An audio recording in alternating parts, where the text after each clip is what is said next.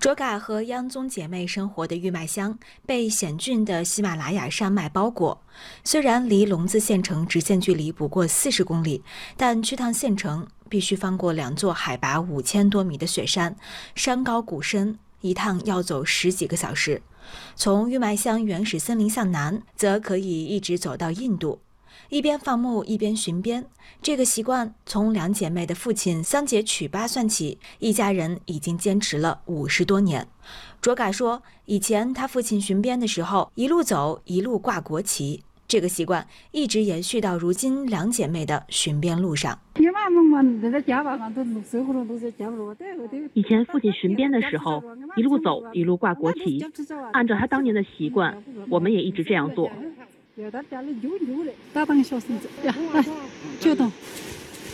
上世纪五十年代，西藏的民主改革让农奴桑杰曲巴翻身做了主人。一九六三年，党和政府在日拉雪山另一侧的曲松村给玉麦人盖了新房，分了粮食和牲畜。时任玉麦乡乡长的桑杰曲巴虽然搬进了新家，但对玉麦仍放心不下。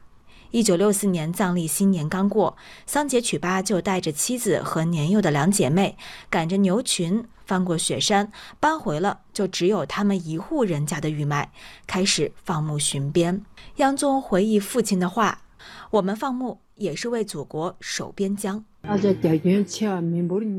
咱们这是边境，面积大、人又少的一个乡，这里我们不守护，谁来守护？父亲一直这么说。玉麦每年两百六十多天都在下雨雪，每年十一月初到次年五月底大雪封山，被冰雪覆盖的日拉山，隘口积雪最深的时候比人还高，玉麦几乎与世隔绝。一九七八年，不幸突然降临。卓嘎和央宗的母亲在翻越雪山看病的途中去世。第二年，他们最小的妹妹也在大雪中遭遇意外。妹妹也是在翻越雪山的路上冻死的。山上积雪很深，后来发现妹妹被卡在冰里，就这样冻死了。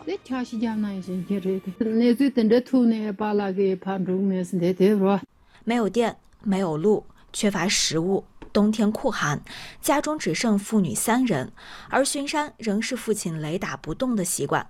那个年代，玉麦南部原始森林除了豺狼和熊之外，还有印度那边的猎人在游荡。卓嘎、央宗姐妹几次央求父亲到山外去吧，但父亲始终不同意。我们说过很多次，但阿爸不同意。他说，如果我们搬走的话，国家的领土就没有办法保护，会被别人抢走。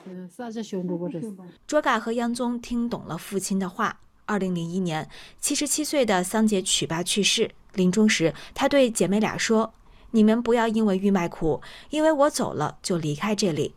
祖国的土地，一草一木都要看好守好。”姐妹俩继承父亲遗志，继续守护着这里的森林和牧场，守护着国家。卓嘎表示，父亲一直不愿意放弃，不愿意离开，要为国守边，有这个爱国情节在。于是我们一家人就不求回报，自愿的长期坚守下来了。对姐妹俩来说，与外界隔绝的孤苦并不算什么。这么多年，包括吃饭、交通等，都是那个时候尚未解决的东西，一直都是苦过来的。